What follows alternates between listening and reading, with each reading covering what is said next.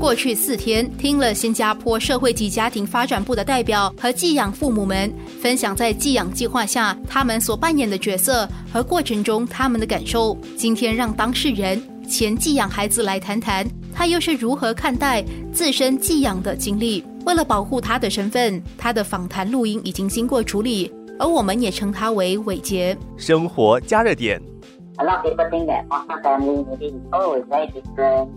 很多人会认为寄养家庭跟一般的家庭很不同，我会说其实不是。寄养家庭的运作和一般家庭一样的，兄弟姐妹也互相帮助，父母也会给予指导。我们也会和一般人一样经历生活。我们的家庭架构是寄养家庭，和一般的家庭没有太大的差异。而且也就是如此，我认为寄养家庭非常的好，呃，给予我们这些原生家庭有困难、有需要的孩子一个安全、安定、一般的环境成长。今年二十五岁的伟杰与他的寄养家庭培养了深厚的情谊，不管是父母、兄弟姐妹，都视对方为家人。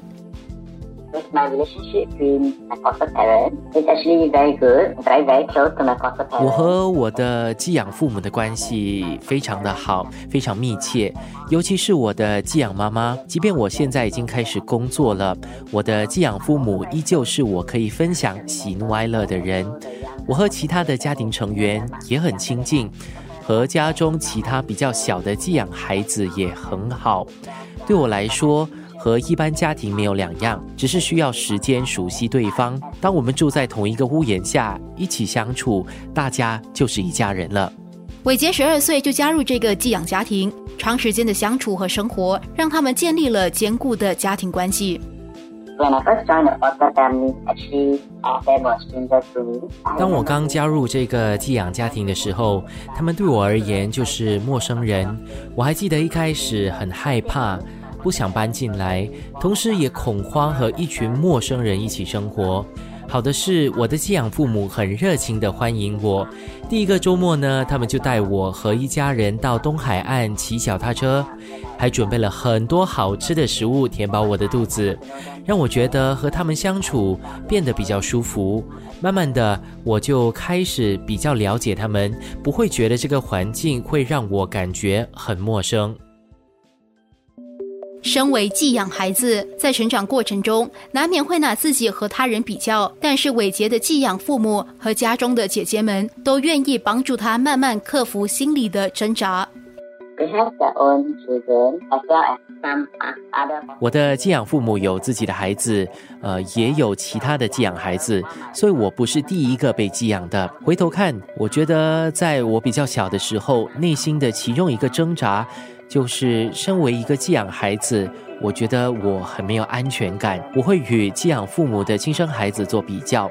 我觉得这个想法在一般的寄养孩子中其实是很常见的。我的寄养父母其实没有给我任何需要感觉到不安的理由，他们对我如同自己的亲生孩子一样，他们给予我所需要的关怀还有支持，用时间来证明我的顾虑是很不必要的。我成功的战胜了我的不安全感。现在和家中其他的寄养孩子，我们都知道我们可以成为一家人，对彼此也很有安全感。这是经过长时间慢慢来克服的。也因为亲身经历过，所以伟杰能给予家中其他的寄养孩子帮助。因为自己所经历的，所以每当有新的寄养孩子来到，我就可以明白他们的焦虑还有不安。即便是比较小的寄养孩子，他们也能让新来的孩子比较舒服，以便让新孩子融入。当然，难免有时候会有摩擦，因为大家来自不同的背景，需要熟悉新的家庭关系、育儿方式。但是因为家中有很多的孩子，所以会变得更容易融入，就好像交了新朋友一样。会有人可以分享他们所面对的问题。成长的过程中，伟杰认为没有必要刻意对外隐瞒自己生活在寄养家庭。当我在中学的时候，我的同学就会好奇，诶，我有几个兄弟姐妹？通常我就会跟他们说，我有六个兄弟姐妹。他们就会哇，那么多啊！他们会对我的背景感到好奇。我不认为有必要隐瞒我的背景，我会让他们知道我是在一个寄养家庭。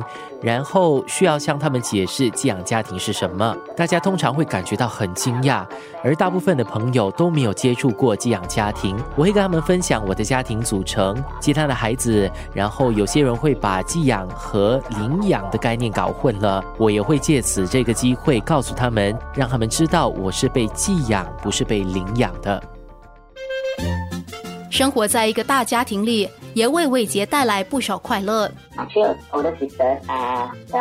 三个姐姐是寄养父母的亲生女儿，三个比较小的弟弟妹妹呢都是寄养孩子。姐姐们都已经结婚了，最初有七个孩子，当然有的时候还是会有一些争吵，因为有太多的人，尤其是当我们在青少年的时期，我们有时需要自己的空间。但是那么多人一起住，很难有自己的空间。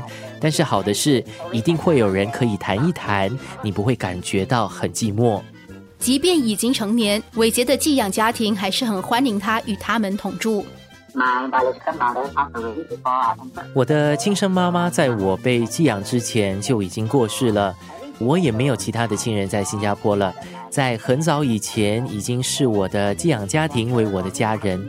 我会想和他们一起生活。成长的过程中，我的寄养父母一直都让我知道，这个家也是我的，很欢迎我和他们一起住，即便已经是二十一岁了。我很喜欢我的家人、兄弟姐妹的陪伴，一个大家庭会更有趣，我也不会感觉到无聊。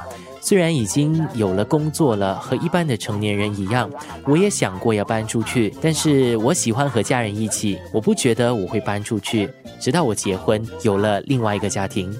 生活加热点。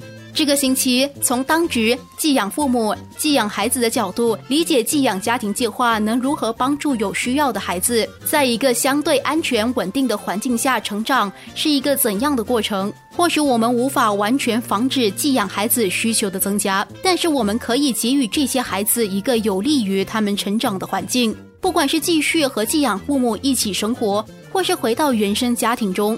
重要的是让这些孩子能感受到被关爱，在一个良好的环境下成长。如果你也对寄养计划感兴趣，可以拨电幺八零零幺幺幺二二二二，或是 WhatsApp 到九六四五八二三幺了解更多。